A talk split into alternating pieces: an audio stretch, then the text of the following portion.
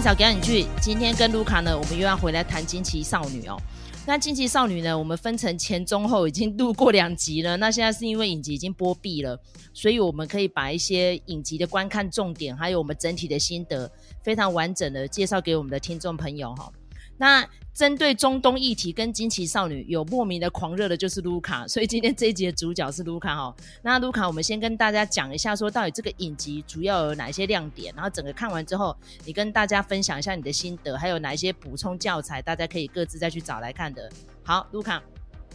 惊奇少女，她一开始的时候呢，就被称为是漫威宇宙里头第一个穆斯林英雄，所以我想她在这个部分呢，也做了很多的一个阐释哦。这个文化的部分啊，我觉得它跟月光骑士有一点类似。月光骑士从一开始的时候就一直主打说，我们这个导演呢是正港的埃及人，然后呢，他对于好莱坞电影文化里头对于埃及的描写非常的不喜欢，哦，他就一直打这个部分。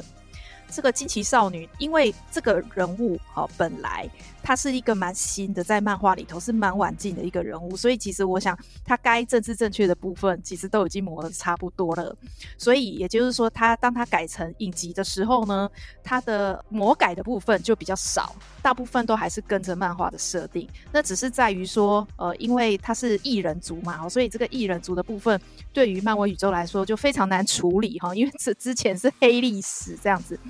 所以这部影集比较为人所不喜欢的哈，比如说如果有原著党的话，他们可能对于这个能力被魔改，以及就是说异人族这个设定被跟动比较不满一点哈。其实大家在播之前就已经知道说，哎，这是一个穆斯林背景的一个呃戏剧哦，但是实际上看下去才发现说，哇，天哪，他真的是可以说是他花了非常多的时间哈，在刻画这个穆斯林这件事情。而且呢，他是非常的专门指好在美国的穆斯林，而且是巴基斯坦后裔的穆斯林这样子的一个生活。因为为什么要说的这么的仔细呢？哈，因为其实如果说是穆斯林，其实在美国也有非常多不同的种族，他是穆斯林。那包括美国，他们有一支的从民权运动开始的黑人，但他是信仰。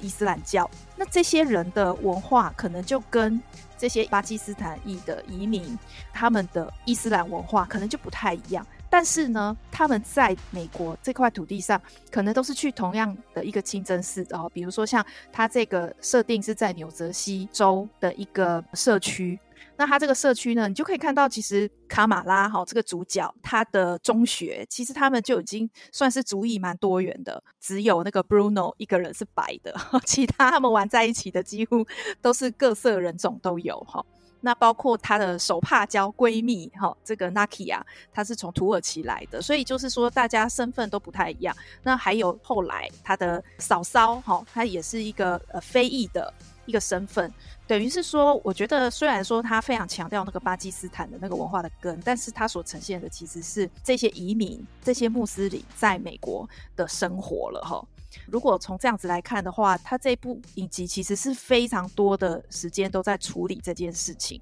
那一开始呢，卡马拉他是一个宅宅哈，他就是一个 coser，然后他喜欢去参加那个有点像 Comic Con 的东西，就是那个 Marvel 的那个 Festival 之类的东西哦。那他呢喜欢扮装，尤其是最喜欢惊奇队长哈。就在他烦恼。扮装的时候呢，哎，他就觉得说，哎，我要在这个扮装里头加入一点哈不同的元素，跟别人不一样的元素。那正好呢，这个他的外祖母寄来了一个很有地方风味的手环。所以他就觉得说，哎，我可以戴这个手环。哎，没想到戴了手环之后，意外的就触动了他不一样的能力，哈，应该也可以说是一个超能力，就是说他可以把光变得很具体，有一个体积出来这样子。那他就利用这个能力呢去救人，但是在这个能力出来的时候呢，他就。会去想到说，哎，这个手环是从外祖母这边过来的。那有关于外祖母这边，呃，他们有他们的一个故事。那这个故事可能是从印巴分治开始说起的。所以就这样子哈，从这个手环开始，一路的追溯到外祖母，甚至是外祖母的妈妈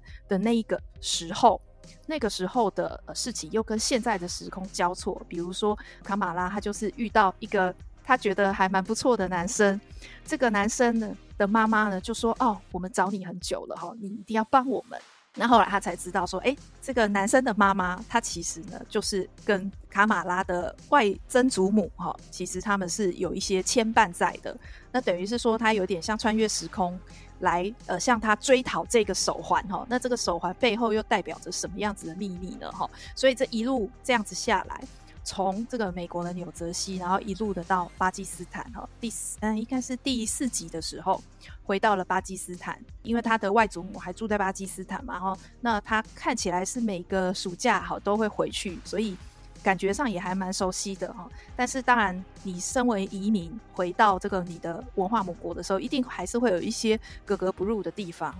所以我喜欢这部影集的重点就是在于说，我们等于是跟着卡马拉的脚步，然后回头去看了呃巴基斯坦这个国家的一些历史的片段，可是那就是只是片段而已哈。而且他其实在这个戏里头呢，一直强调的一个部分就是一分为二这样子的一个看法哈。那包括他这个外曾祖母他们所属的是一个另外一个次元。这些人呢，他们很希望可以打破次元，因为他们想要回去，回到他们那个次元。可是呢，这样子做其实会让两个原本分隔的世界打破边界之后，可能会有一些可怕的事情会发生哦。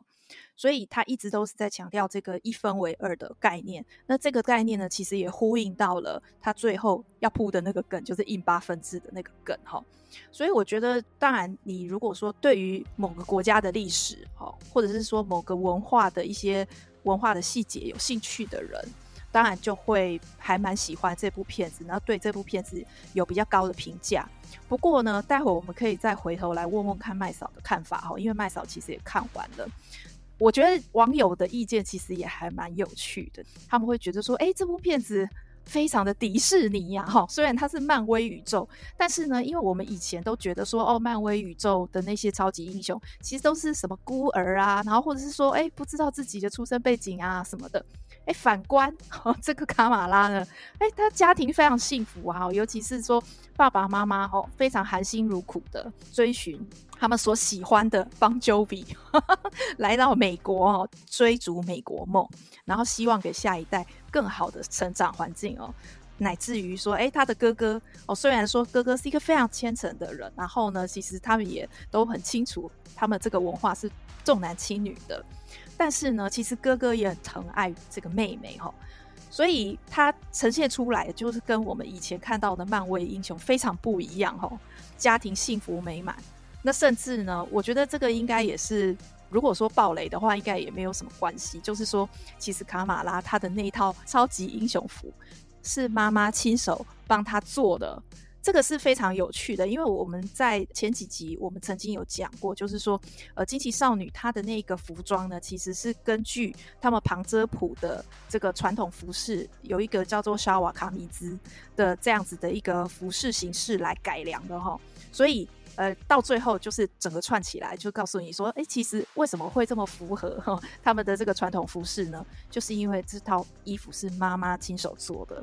所以你有看到哪一个漫威英雄是家庭如此美满，而且呢，大家其实老早就知道他的能力了哈，但是呢，都是心照不宣，然后呢，等待他卡玛拉自己哈主动的提出来这样子哈。所以我觉得很多。呃，我我看有一些网友的那个评价，我觉得非常有趣。他就说呢，哎，其实这不是漫威英雄，这是迪士尼公主啦，呵 呵也是蛮符合的啦哈。如果我们把那个宝莱坞唱歌跳舞的传统再放进来的话，哈，哦，那就真的是你真的可以说她是迪士尼公主了哈，唱唱跳跳的哈。但我觉得，如果是这样子的话，其实也没有什么关系。就是我们在讲呃，漫威的第四阶段哈，本来就是尽可能的多元化。所以，比如说他在这个呃月光骑士的时候，是一个非常有趣的尝试，而且非常的大胆哦。他把这个呃精神疾病的一些症状或是什么的哦，转化成是超级英雄的一些能力，好，或者是说他的一些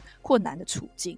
如果说，在这个惊奇少女里头，它呈现出一个，就是说虽然是移民，但是呢，他们呃如何的在保有自己的文化传统，跟这个在美国的一些生活去做一个调调和，然后在这里头家族的爱呢，又呃如何的呃发挥它的最大功能？那我觉得这样子其实也是在漫威宇宙里头是一个蛮新奇的面向。再搭配就是说，呃，其实 Disney Plus 蛮大的程度是很多呃大人就是定给小孩子看的。那我觉得，呃，如果说在这里头，漫威宇宙也推出一个比较适合合家观赏的一个呃剧集的话，我觉得这也是一个很聪明的尝试啦。我应该这样子讲。所以，那我们就看看麦嫂，你觉得对这部影集有什么样子的想法？其实，在看《惊奇少女》之前，我有做过功课，因为这个漫画人物算是近代才出现的，大概距今可能十年上下而已，并不是像美国队长或是黑豹已经存在非常多年了，高达半世纪。所以，这个导演在创作的时候，他就比较多的空间，比较没有包袱，受到局限。比如说，像我们之前节目有提到的。为什么这个欧比王会被那么多人咒骂？就是因为大家对欧比王的角色定位太根深蒂固，而且他太知名了。但是大家对惊奇少女的认识比较没有那么深，因为她比较年轻嘛。那再加上因为她是第一个穆斯林英雄，而且是女英雄，再加上是年纪比较小的，所以大家对他呢就会感觉嗯很不错。那就是一个观影的过程，可以轻松愉快，然后稍微了解一下印巴历史，应该就蛮不错的了哈。那因为其实麦嫂呢跟卢卡都是。中年人，所以我们对印巴历史是稍稍有一点概念的，大概知道就是当年刚脱离英国统治的时候，印度。当然，它的古国面积是非常大嘛，几乎整个印度半岛，然后再加上离岛的斯里兰卡都是他们的国土，甚至于还有部分的缅甸也是属于他们的。可是呢，就是因为这个宗教跟族群实在是太复杂了，变成他们彼此之间有非常多的芥蒂跟隔阂。所以我们看到惊奇少女在中段的时候就有提到那个印巴分治，造成非常多的家庭分崩离析，然后甚至于呢，可能就是要翻山越岭的离开他们的故都或是离开他们的家，所以那个过程是很。辛苦的，所以我觉得这一次呢，他们有点在隐喻说他们是另外一个部族的人，然后他们想回家。我觉得那个感情其实听起来是蛮心酸的啦，因为中间可以看到那个他们要搭那个夜班火车离开国家，免得会留在当地。甚至于呢，如果之前大家有听我们的节目，就是麦草曾经回顾我蛮喜欢的一部奥斯卡得奖作品。平民百万富翁也有提到印度内部的那个种族跟那个宗教屠杀是多么的惨烈哈，所以如果大家不太能意会到的话，你就看一下近期缅甸那边他们跟罗兴亚族之间的一些冲突，你大概就能理解了。那个真是抄家灭族，非常恐怖又残暴的哈。所以呢，可以看到那个卡马拉他的外曾祖母跟他的外曾祖父之间，然后变成家庭要离析。然后再加上，因为外曾祖母她的使命嘛，因为她是异族人，所以呢，她要怎么样不要去得罪哦她的一些同伴们，那甚至于她还要保全她的家，所以那段过程算是让我比较有感觉的啦。但是就是像刚卢卡讲的，之前我们有看的那个《上气十环传奇》，可能那个背景跟我们比较接近，所以在看的过程当中呢，连结度是比较好一点。但是我们在看惊奇少女的时候，还是会有一点点隔阂，所以我还是。蛮试着要去跟上他的步调，不过好在，因为他就是比较年轻嘛，就我刚刚提到，然后观众群呢，可能年纪也比较小一点，比较没有那么多什么国仇家恨啊。比如说像我们在看那个欧比王的时候，就比较多这样的感觉。那刚好前一阵子我们有看到欧比王有粉丝哦，把它精简成两个多小时的版本，我就觉得哎、看起来流畅很多哦，就不会像之前我们讲的很水啊，然后很多情节非常的拖泥带水。但是我们在看惊奇少女的时候就不会。比如说他在影集的尾声的时候就会有涂鸦，然后再加上因为他回到纽泽西了嘛，然后他的呃祖国呢就是巴基斯坦，然后克拉兹他们的首都，所以就会变得两地哦颜色很缤纷，然后他会穿插一些音乐，甚至于呢他们在舞蹈动作还有加一点当地的舞蹈哈、然后他们那些服装造型设计我觉得都非常的棒，就是看起来很热闹。很开心的一个影集啦，然后最后呢也有埋了一个梗，因为大家知道接下来他会跟惊奇队长做结合嘛，惊奇队长电影版好像现在在后制当中了，所以我们也很期待卡马拉在惊奇队长出现，好跟他的偶像 Carol Danvers 见面之后会再冲撞出什么样的火花，我们也蛮期待的。好啊，这一段就是我的分享。那我在想说，麦嫂你在看的时候啊，有注意到这部片子里头哈，它塞了非常多的宝莱坞的彩蛋，你有注意到这一点吗？其实宝莱坞明星这一次进来就是他那个外曾祖父，我就觉得他长得蛮帅的。然后卢卡就亏我说，你好像很喜欢这种穆斯林帅哥这样。我说因为其实穆斯林就是比较干净嘛，因为大家知道他们在礼拜的过程当中要洗手脚、洗脸啊，还要漱口什么的，非常重视卫生。我就觉得哇，然后他们的胡子都会修得很帅气这样，我觉得我真的长得很帅这样。然后再加上就是它里面的一些音乐，感觉出来就是有截取片段这样子。因为其实蛮多人搞不太清楚，就是巴基斯坦。跟印度之间的差别，其实他们的差别应该说，如果你用宗教来分，那当然巴基斯坦是穆斯林比较多的。然后印度的话呢，因为基本上再怎么样，因为它是源头嘛，所以他们大概印度跟印度教人跟穆斯林之间，他们人口其实是差不太多的这样子。所以我在看的时候就觉得，哇，那这个应该是属于印度色彩呢，还是属于巴基斯坦色彩呢？大概就是我有这样子有点模糊空间呐、但是整个看的过程当中，会觉得说。嗯，有就是刚刚卢卡讲的元素，就是音乐，然后舞蹈，然后场面调度跟颜色很漂亮，就这样子。对，因为其实哈，可能我跟麦嫂都算是有在看宝莱坞电影，但是也没有说真的看得非常深入研究的人。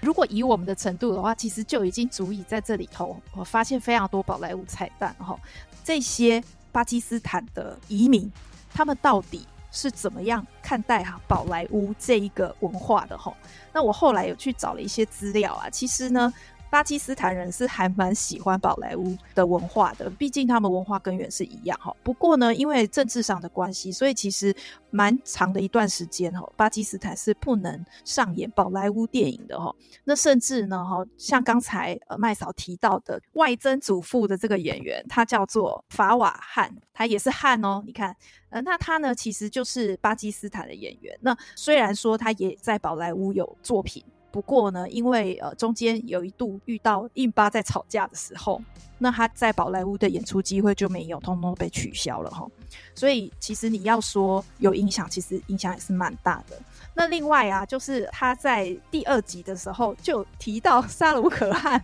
我觉得非常有趣，就是我们也讲过。奇异博士班乃狄克康伯拜区，就人家就问他说：“哎、你觉得呃，如果我们要找印度的大明星来加入漫威宇宙的话，你觉得可以找谁？”然后他就说：“哎、沙鲁可汗就很不错啊，哈，这个沙鲁可汗在这里再次的被提起，哈。那当然，除了他是宝莱坞的一个呃象征人物之外，在宝莱坞里头有很多的。”电影从业人员，他们的祖籍都是巴基斯坦了，中间当然就包括沙鲁可汗。那另外呢，其实在，呃宝莱坞里头哈，因为它基本上是好几个家族所掌控的，所以呃，就像这个呃金钩一样嘛，他不是在宝莱坞已经做了，他们就世世代代都是宝莱坞明星嘛哈。这个不是空穴来风哈，也不是在开这个金钩的玩笑。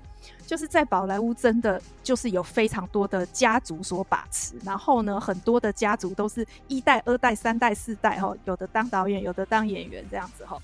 这里面很多的家族，其实他们都是来自于巴基斯坦，在印巴分治之前，他们可能都是在拉合尔哦，那个也是巴基斯坦的一个都市活动的哈。那后来是因为印巴分治的关系，所以才来到孟买哈。那包括谁呢？比如说像是呃有一个卡普尔家族，大概是宝莱坞里头最大的一个电影工作的家族。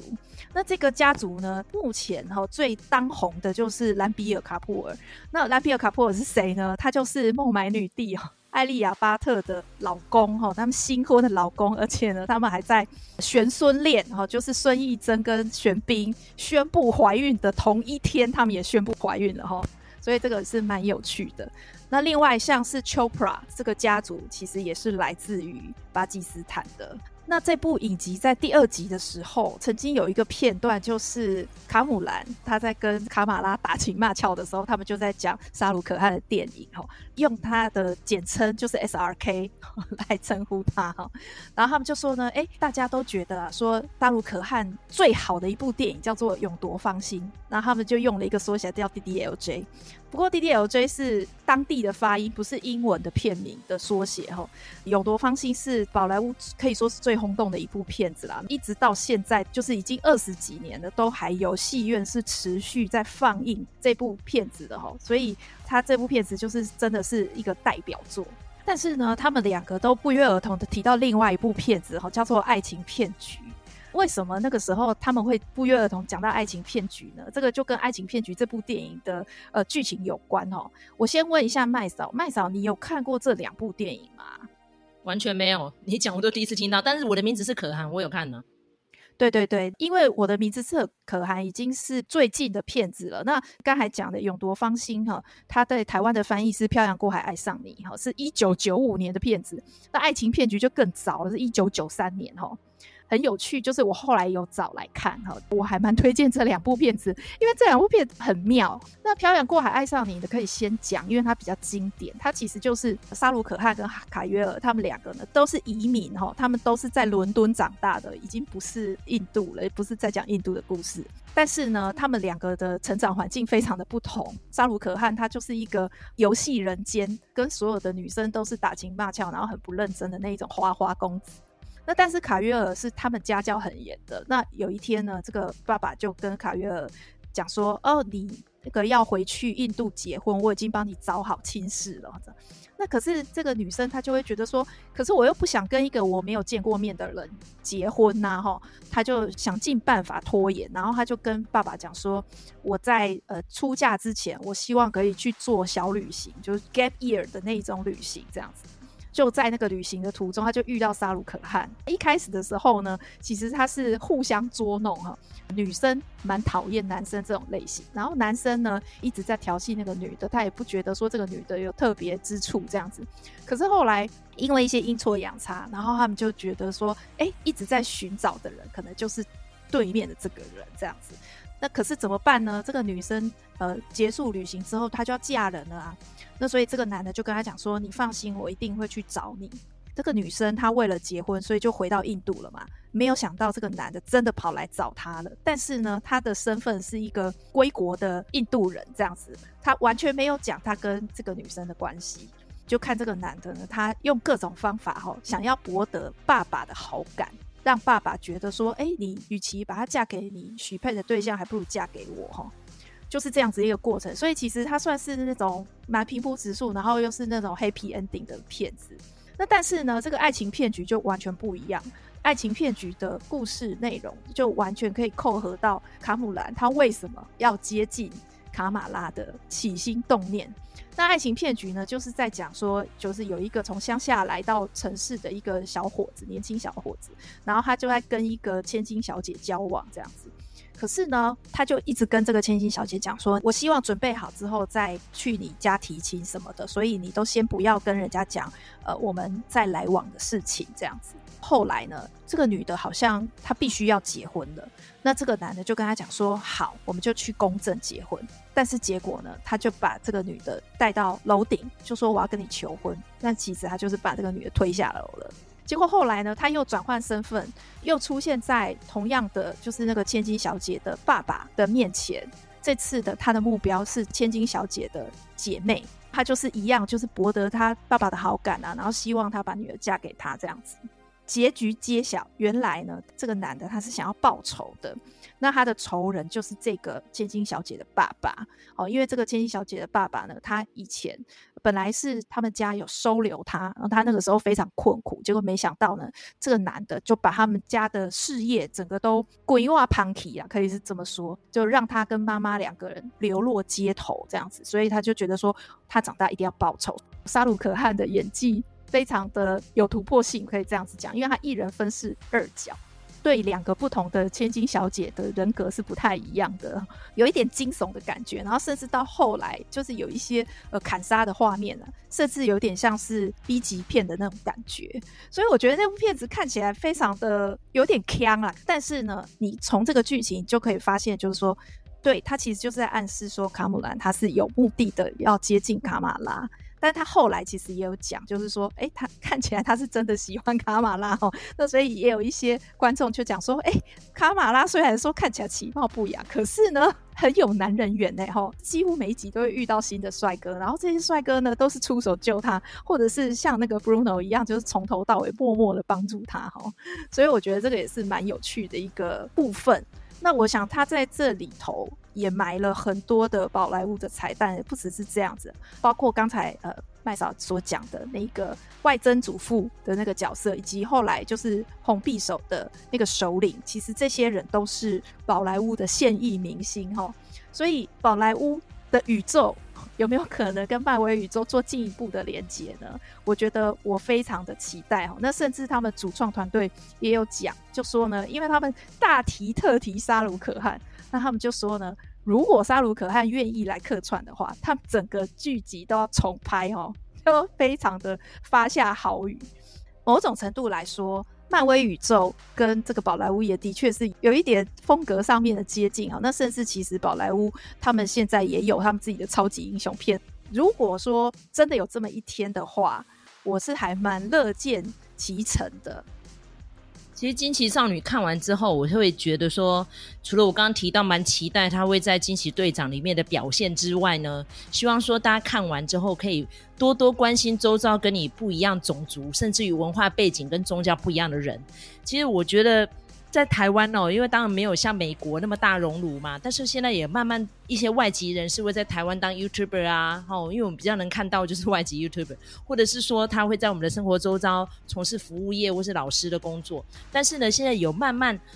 呃世界各国的人士都会想要来台湾做体验，因为大家知道中国情况就是很乱嘛。如果你要学中文，第一选择当然是要来台湾啊。好，不但我们的自由。我们的文化，再加上我们的人民的友善跟热情，都会让外国朋友们宾至如归。所以，我们今天看到那个《惊奇少女》里面，他们有回到故都，就是克拉茨的时候，那段是让我比较能激起一点感动的。因为虽然说他们移民到美国这么久，然后回到故土，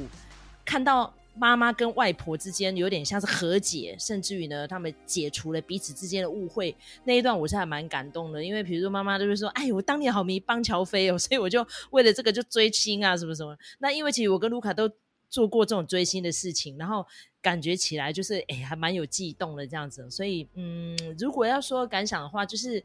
它应该算是一个小品。然后又是漫威系统里面的，不会让你觉得很无聊，甚至于它的剧情铺陈的什么节奏也蛮快的，所以看起来是还蛮开心的啦。呃，很期待他接下来表现。这样，我补充一个彩蛋，就是麦嫂，你有没有记得有一集，就是卡马拉在跟外祖母讲话的时候，外面有很多风筝在飘？有，他们好像蛮喜欢放风筝。我就想说，哎，这个不是阿富汗，你很喜欢放风筝，还是哪边？对，因为其实巴基斯坦就在阿富汗旁边嘛。放风筝的这件事情，其实是他们这个地带的一个习俗。那所以巴基斯坦其实也有所谓的风筝节，然后它的玩法跟阿富汗很像，就是跟追风筝的孩子很像，就是你要割断人家的风筝，然后你到最后就是你割最多风筝，但是你的风筝没有断线的，就是赢的。我觉得如果这样子来看的话，不晓得大家会不会觉得说有一种连起来感觉？因为其实，呃，我们看印度这块，哈，南亚的这个次大陆，因为印巴分治的关系，那就分成了印度跟巴基斯坦，还有东巴基斯坦是后来独立成孟加拉，巴基斯坦再过去就是阿富汗。我们之前在讲到阿富汗的时候，其实也有提到阿富汗的塔利班，他们的族裔是跟巴基斯坦有点类似的，所以有的时候他们会躲到巴基斯坦去。那也就是为什么在美国，呃，在阿富汗的作战的时候，有的时候他会需要巴基斯坦的帮忙，就是这样。这些东西，如果说我们要真的回溯的话，其实都跟呃英国或者是说这些欧美国家在这块土地上面的一些势力的割据有关，那个都是百年的遗绪。呃，其实透过这些作品，然后来了解这些我们比较不清楚的这些国家的历史跟文化，算是一个比较无痛的方法。个人还蛮推荐的哦，至少我自己也是这样子来的，我也很感谢。漫威宇宙愿意做这样子的尝试，然后看多了那种悲惨的英雄故事，那也来一个比较温馨的、很有爱的。我想也是一个在现在这种那么纷乱的社会里头，不觉得那就是一个安慰吗？哈，我每个礼拜三都在等《惊奇少女》上架，哈 啊，现在没了，还好，就是说，哦，未来的惊奇队长，可能我们还是会再看到呃卡马拉出现，哈。然后我觉得这不是说教或者是政治正确什么的，我觉得纯粹带着一个呃了解另外一个文化的心情去看的话，我想应该也是还蛮愉快的观赏经验吧。对，以上呢就是麦草跟卢卡跟大家分析惊奇少女哦。其实看过惊奇少女的粉丝应该非常的多，如果有不足的地方，请你留言建议哦。我们可能下一次会再开什么样的主题来补充哦。比如说像之前我跟卢卡在讨论说，哎，那个是不是跟印巴分治有关的题材，我们可以再多讲一些。后来真的去找一下资料，真是有够多的哦。因为大家知道宝莱坞的产量是真的非常的可怕哦。这个，哎，我觉得已经不可同日而语了。之前我们已经说它产量超大了，什么点点，但听听说我们现在产量是。乘以三，哦，所以说呢，如果对这方面比较有研究的粉丝哦，请你留言跟我们互动，我们下次会再改进的。那如果喜欢我们的节目的话呢，请在各大收听平台给我们一个五星评价，让我们的排行可以冲高一点，让更多人听到我们精心准备的节目。或是觉得麦嫂跟卢卡呢真的蛮认真的哈，然后要给我们一点打赏的话，也非常感谢大家哈。好，感谢大家收听我们的节目，我们下次再见，拜拜。